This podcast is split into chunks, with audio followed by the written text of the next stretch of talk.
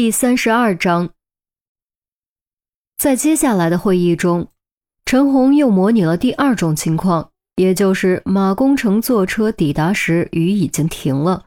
这时候，凶手应该已经将张萍萍捆了起来，甚至有可能已经开始折磨。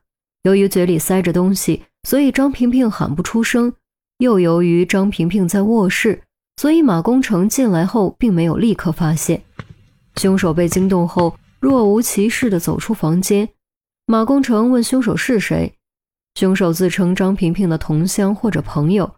马工程并未起疑，径直朝卧室走去。就在走路的过程中，凶手抓起茶几上的水果刀，从后面给了马工程致命一击。接着，凶手返回卧室，将张萍萍折磨致死，最后清洗雨伞，擦除脚印，镇定离开。虽然两种情况略有不同，但有一点是完全相同的，那就是凶手没有引起马工程怀疑，尤其第二种情况。凶手从卧室出来，如果是个男人，马工程绝对不可能放松警惕，甚至会二话不说冲上去动手。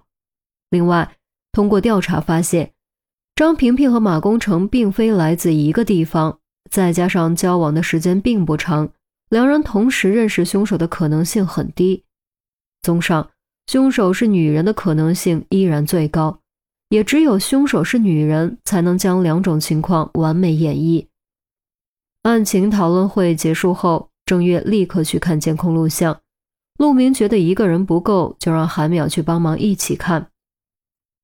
杜斌，你去一趟张萍萍工作的发廊，问一问张萍萍最近和谁走得近，有没有符合凶手身高的女性来找过他。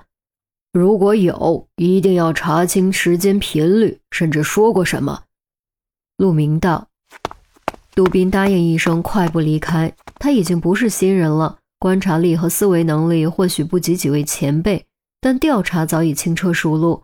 他很清楚该怎么问，怎么查。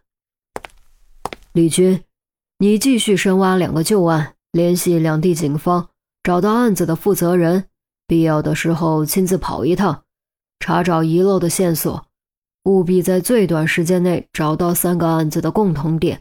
为锁定凶手提供强有力的证据。陆明看向周丽君：“飞机还是火车？”周丽君知道自己肯定得亲自跑一趟。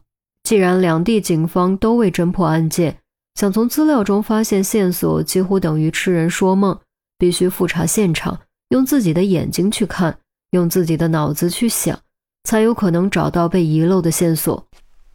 废话，当然是飞机。时间紧迫，哪有功夫耽误在路上？好嘞，给报销就行，我这就出发。周丽君说完，转身离开。那我呢？我去复查现场。陈红指了指自己，知道你还问？你带于西一起去复查现场，那毕竟是他住的地方，可能会有新发现。唉，希望吧。陆明叹了口气。陈红的语气有些迟疑。现在就带他回去合适吗？人家毕竟刚参加工作，这又在鬼门关走了一圈。这我当然知道。陆明打断道：“但现在是关键时刻，时间就是生命。再说，他已经不是学生了，他是一名刑警，从穿上这身制服开始，就注定和普通人不同。”必须明白自己肩上的责任和使命。得，你自己和他说吧。陈红朝陆明身后努努嘴，陆明转身，于西居然就在身后不远处。好家伙，无声无息的，连他都没察觉。陈姐，我没事了。陆队说的对，我既然选择穿上这身制服，我就得肩负起我应该肩负的责任。我和你一起去复查现场。于西的表情语气都非常肯定，眼神更是坚定无比。好，那就立刻出发。我还得去市局汇报一下工作，等我回来，希望能听到好消息。陆明看了看表，刚走两步，又突然转过身来。哦，对了，顺便去法医科看看，他们有没有什么发现。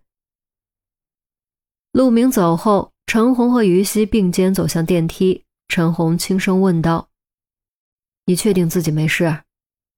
陈姐，你放心吧，真的没事，我已经缓过来了。于西强笑着说，主动按亮电梯按钮。法医科解剖台上躺着两具尸体，一男一女，正是马工程和张平平。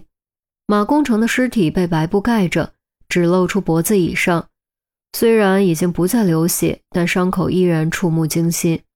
当然，更加触目惊心的还是张平平的尸体，胸腔朝两侧打开，暗红色的肌肉层和筋膜层看起来特别瘆人，心肝脾肺肾都被取了出来。就像是被掏空的破布娃娃，于西只看了一眼，就捂着嘴弯腰冲了出去。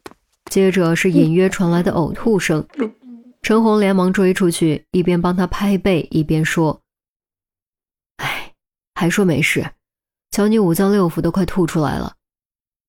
不说还好，一提五脏六腑，于西眼前又浮现出刚才的画面，胃里一阵翻腾，再次弯下腰吐了出来。”算了，你还是在这里等我吧。”陈红道。“没没事。”于西掏出纸巾擦擦嘴，坚定的摇摇头：“我只是还不习惯而已。做我们这行，早晚都得习惯，所以晚习惯不如早习惯，长痛不如短痛。”说的也对，早晚都得适应。机械尸体算好的。烧死、泡死、腐烂的尸体，那才恶心。陈红说到一半，连忙闭嘴。果不其然，于西又呕的一声，弯腰吐了出来。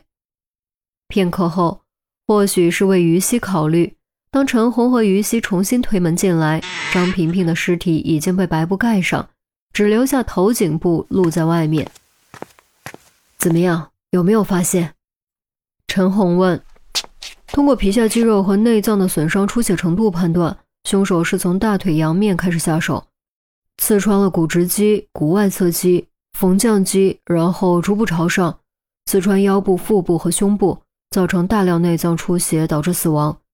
说实话，打开的时候里面简直一塌糊涂，胃液、肠液、血液混在一起。哦，对了，还有尿液，膀胱也破了。赵文刚说完，就发现于西又在捂嘴，连忙抱歉，不再细说。这么说，凶手不是简单的发泄，而是有目的的折磨。